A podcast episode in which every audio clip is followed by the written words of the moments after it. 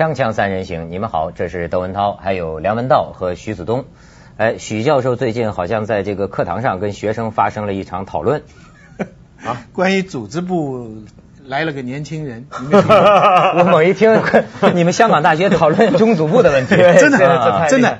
我以为这个王蒙五十年代的一个小说嘛，我以为学生对于共产党组织部里边的故事应该是看不下去，对，没想到这个这个学生看得很起劲，而且马上联系实际，讨论得很热烈。呃，那个小说里边有几个主要的人物，一个叫林正，年轻人跑到组织部里边什么看不惯，跟坏人坏事做斗争，理想主义。第二个呢是一个女的，脸色苍白，有点喜欢林正，婚姻不快活。嗯，进去的时候也理想主义，几年下来坏事看多了，也就算了。第三个叫韩长兴，我因为刚教完，所以背得很熟啊。这韩长兴是一个虚虚的，呃，不断升官，事情都做得很差的这么一个人。最重要的是第四个叫刘世武，这个人很形象很有名。嗯，啊，估计是再过几十年，这个梁文道就像那个样子。啊，他呢，不过有点不一样，他的脚呢打仗打坏了。嗯，平常呢说话都不大出声的，像睡觉一样。可是重要的事情非常清楚。嗯，凑出一个档案，什么都这个官僚主义，就是说当时是批判讲官僚主义。那么这几个人啊，没想到学生啊，他们说，我说这个小说跟你们有什么关系的？他们说很简单啊，你不要讲组织部，你上面想办公室来了个年轻人，这就是我们每天可能发生的事情。就香港学生马上想到，他如果一毕业一到一个公司，他就会碰到这样的故事。那有趣的是，他们做了一个讨论，就是说自己去投入，就是你做谁，这个就叫我有点想不通了。很少有人，当然没什么人做那个韩长兴，就做那个比较比较差的那个负面角色，这可以理解。但是也绝少有人做林正。嗯，一般几十个人，只有两三个同学说做我要做这个正面人物的这个林正。大部分人呢，都选择做，要么做那个赵慧文，就是做那个女的。他们说这个女的呢，呃，也看清是非啦，但是她也不反抗啦，曹油就不会吵我了。啊，草油就不会草，明哲保身。还还有很多人呢，就希望做刘世武。这本来是王蒙要批判的人物啊，可是他那句他说俩板爷，就是说他实在很厉害，但是又假装很糊涂。平常混混，重要的时候他还抓着钱，他是不会失败的。所以他们这么一番讲过以后哈。我回来以后，我就在想自己的问题，因为我在想，我一个问题，我想问问你们看，我因为我从小读这个小说的时候，我都觉得，我都站在林正的角度，我都觉得，我以为读者看了以后都会想做林正。嗯，到底是我们这些人那个时代的教育太过理想化了呢，还是今天这个社会的人太过现实了呢？这就是读者反应理论嘛，对不对？不同的读者就读出了这个小说里面，他是从不同的人物如果如果在大陆读这个作品的话，那学生都会支持林正，对，少共理想，对，做斗争也很难说。我认为今日的这个大陆的年轻人也很难说，真的没准会做出跟香港大学生近似的选择。但我觉得一般情况还不大一样。这个你譬如说在大陆，我们常看到一些选举啊，譬如说叫大陆的学生们选举谁是他们的偶像或什么的。他们还是往往很倾向于去选择这个社会上最主流公认的那种正面人物、英雄人物，比如说一些爱国志士啊，或者是有伟大成就的人。在香港呢，就很可能会选明星，或者是一些很成功的商人、歌星，是这样的。所以我觉得香港其实比大陆至少还会来的更世俗化、更现实。呃，所以香港某个意义上，我觉得有时候它会变得更官僚。因为他没有一个呃对官僚要做一个冲击的那种样那样的想法，他们想的是怎么样完善这个官僚体系或整个社会这个官僚制度的本身。嗯哼，他并不是说我要冲击这个，嗯，因为我们表面上看来好像觉得哎，好像有时候在大陆上做事很官僚啊，但其实你想深一层，香港那个制度化有时候会更官僚，他其实更官僚，他们想的是怎么样让这个制度更有效率。更完善，而不是怎么样去冲击它或者改变它。比如说，我有个例子啊，我我印象中大学啊就是一个很官僚的地方啊。嗯。这个特别是在大学工作的，对不对？非常。在大学做事那种行政人员啊，他有时候那个作风啊，真的是很，我我没见过那样子的，在香港。譬如说我有一回，我记得我很多年前还在中文大学念书的时候，那那时候我同时当助教，我要去一个人事处，不知道办个什么证，然后我我到了那个 柜台那，呃，请问呃我是来找哪一位哪一位小姐，她呃她在吗？然后就有个女孩子，那个女孩子呢就坐在这个柜台是高出来的吧，她坐在这柜台后头，在那吃便当。嗯，她说她回答我一句，她说 officer officer 就是呃长官或者是是是是是个主任之类的意思啊，这个主任。啊，他去吃饭了，还没回来呢。我说哦，那什么时候回来？他说你再过十分钟来吧。好，然后我过了十分钟来之后，然后我就隔着这个呃柜台，那个女孩子已经吃完饭了，她坐到一张桌子上，然后还是只见到她在这。于是我就问她说，请问这个 officer 回来了吗？她说 她说 officer 回来了。然后她就走过来，原来她就是 officer 啊！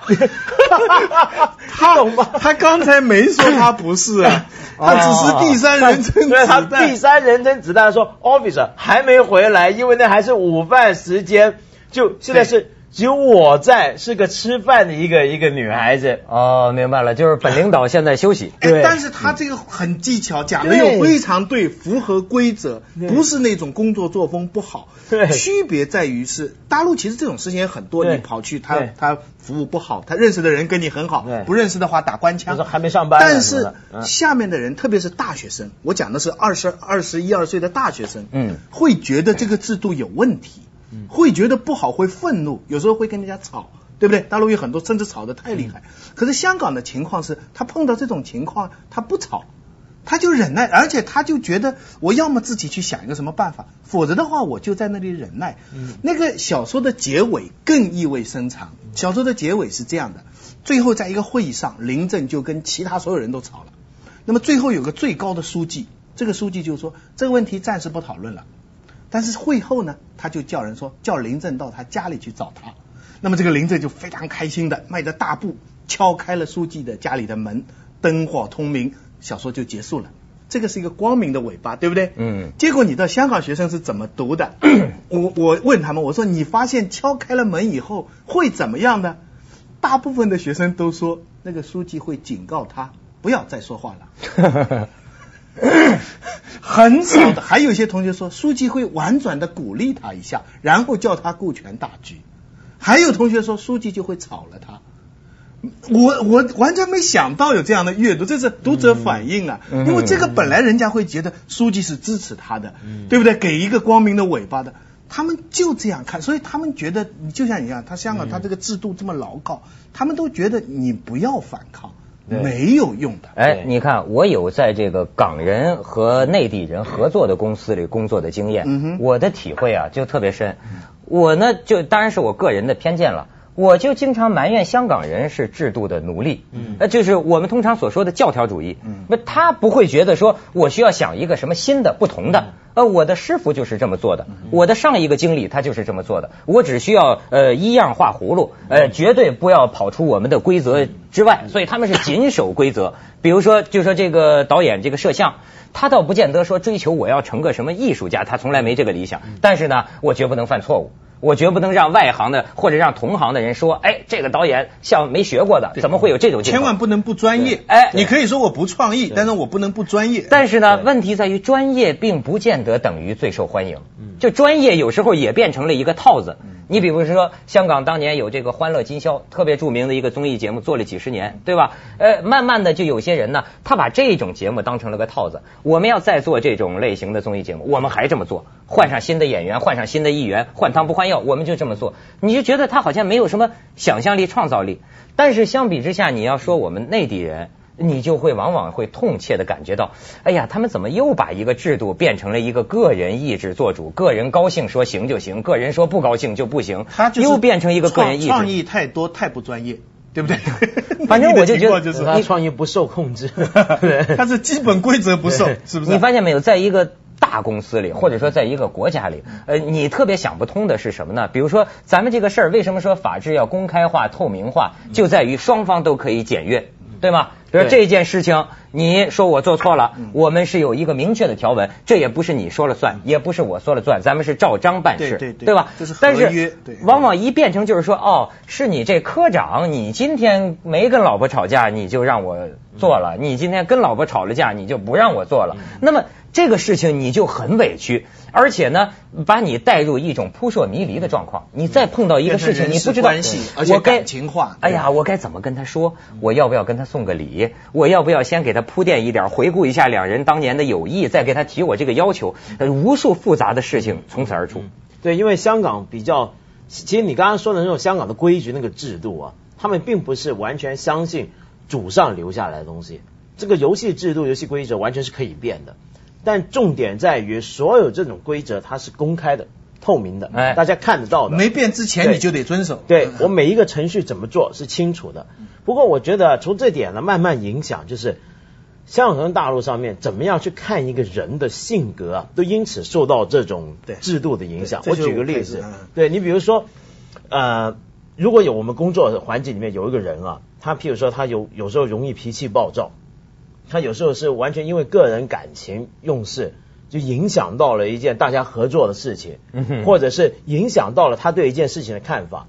如果在大陆上呢，我们就是说这个人，这个人不像话，太感情用事了，他那个脾气也太牛了，什么什么，我们会这样子说。这种话都是针对他这个人的性格、为人，为人。嗯，如果在香港的话会怎么讲？香港很流行一个说法啊，这徐总一定也听过很多。我们会嗯常常说一个人，他太不 professional 了，他太不专业。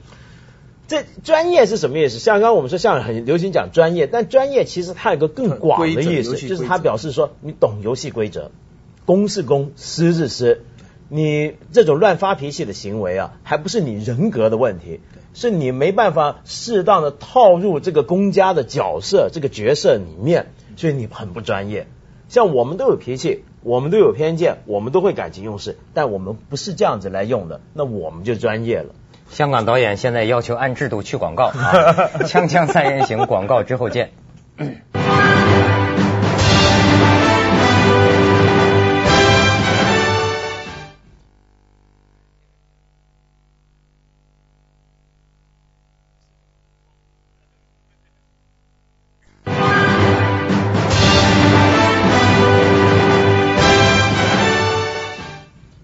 这个不制度化呀，会给人民的生活带来特别大的麻烦。我觉得呢，就是作为一个内地人哈，生活里最大的麻烦是不确定。比方说，举个例子哈，呃，有一些医院，有一些医生是吧？咱们大家都知道惯例，你得送红包、送礼。惯例都得送红包。呃，某些地方吧，对吧？当然现在正在正在杀灭这个风气，哎这不好但是 从来不送红包，怪不得每次看病都有问题。哎，就是问题在于什么呢？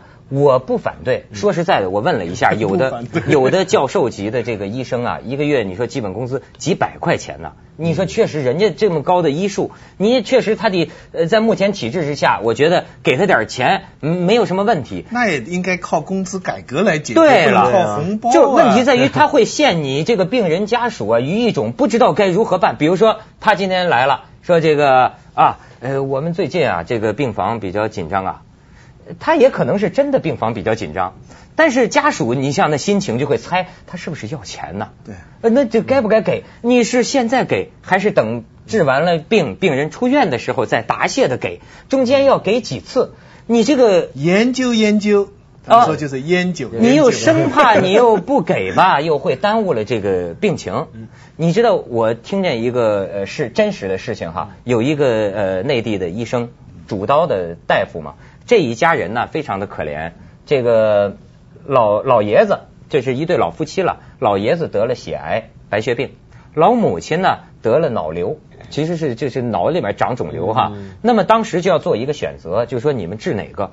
嗯你们治哪个？因为哪个都有生命危险。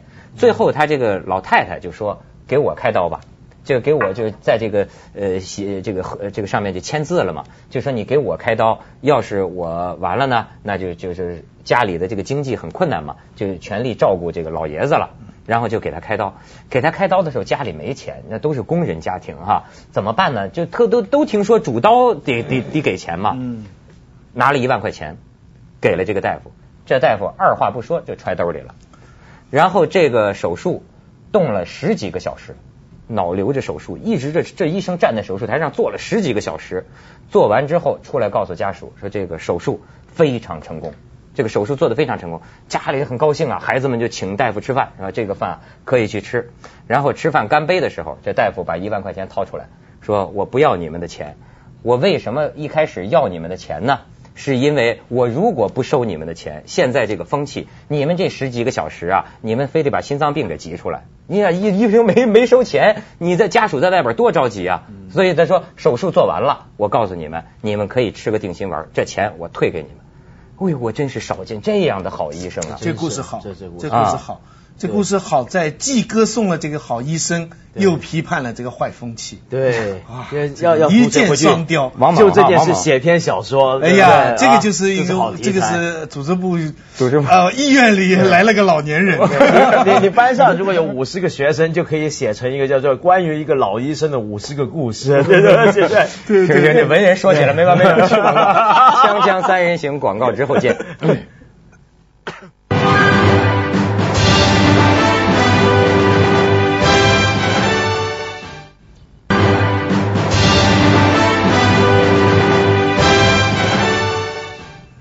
你刚刚说那种，譬如说呃，假如说我们是觉得大陆好像还不够完全的制度化，还是有譬如说出现那种要红包啊或什么这风气，但其实换个角度想，这个也是一种制度。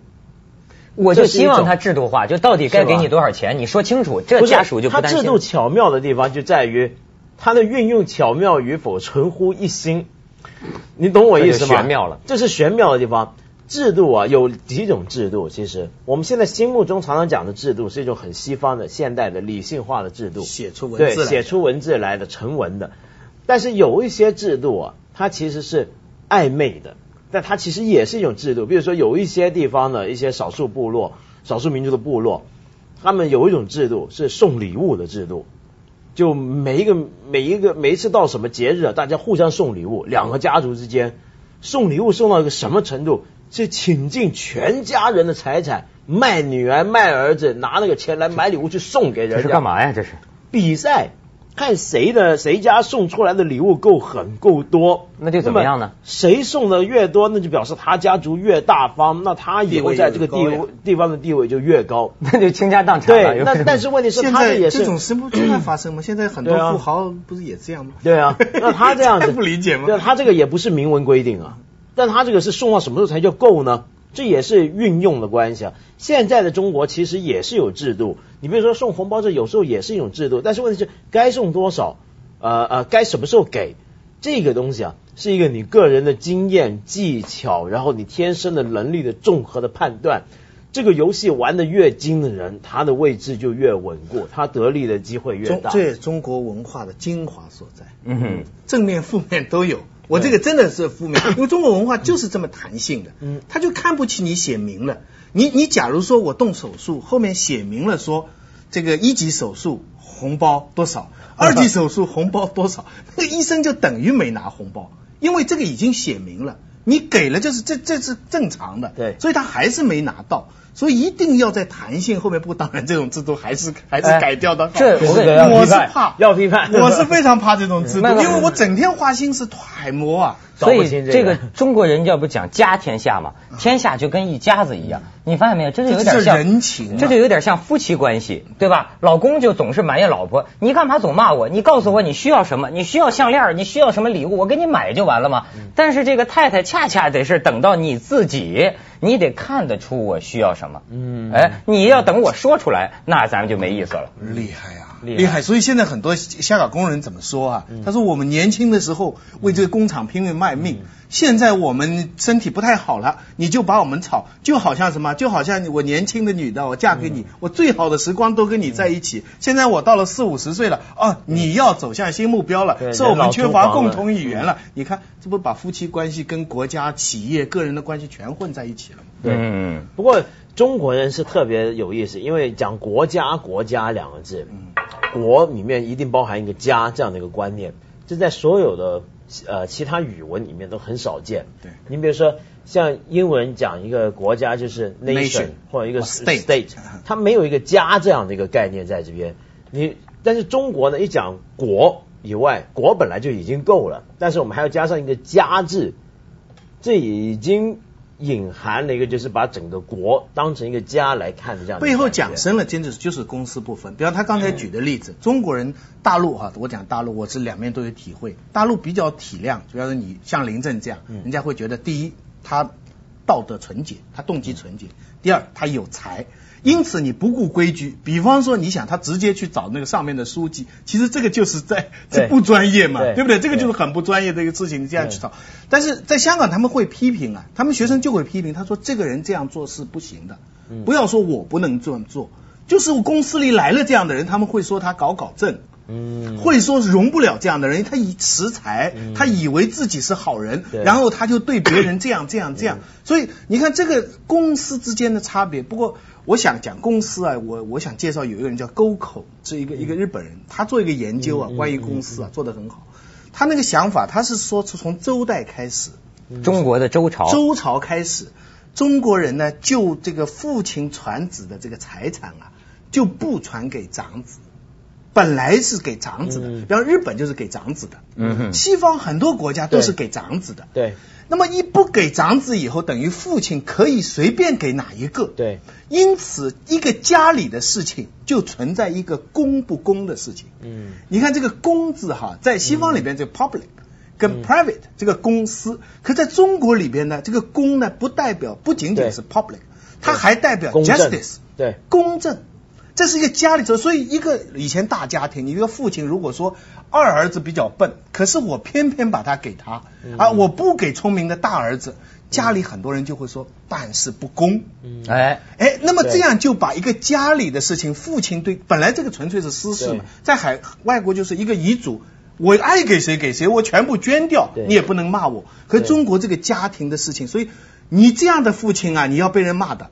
那这样的父亲跟皇帝很像啊，每代皇帝到每次接班的时候，那些太子，我给谁，所有人都有是公，所以他们得出一个结论说，在日本天皇是绝对正确的，永远不错的。可在中国，在皇帝之上有一个天，对，如果这个皇帝做错事。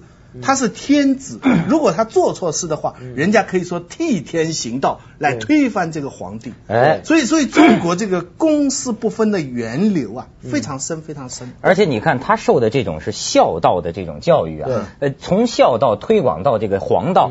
你看这个司马迁都给人阉了，而且就说在这个信信信，他要给皇帝提个什么建议啊，皇帝没接纳呀，他得说是我没说好。对吧？都怪我没有表达清楚，皇帝没有听明白，他最冤屈，他只能这么说。对，所以很奇怪，日本呢就是另外一种情况。比如说像刚刚我们这样理解的话，我们有时候会归咎说啊，现在中国的经济发展或很多社会发展好像还不是很好，那是不是中国人公私不分？我们有时候很简单去做这样一个判断，但是其实也不一定，其实也不一定，因为你反过来看，呃，每一种制度啊，它都会有一种能够推动经济成长。跟发展的一种可能性存在，杜为明的对不对？真的，你比如说日本就另一套，你比如说日本，呃，他们的那个继继承制度是正好相反的，他们就是完全是长子继承嘛。长子继承呢，那我们会觉得说，哎呀，这个不是把这个经济好像发展给困死住了，就是只能够儿子就完全要守在家里的继承家业。但是你要想到他还有个二儿子，对不对？出去当武士，出去当武士，出去做什么？你看日本啊，在明治维新之后啊，那些有不是什么大财阀嘛，直到今天，日本那种大财团、大集团，这些人的共同特色在哪？他们都是第二个儿子。就是大儿子反而不得家产，他出去创业，对他被逼要去东。他不是。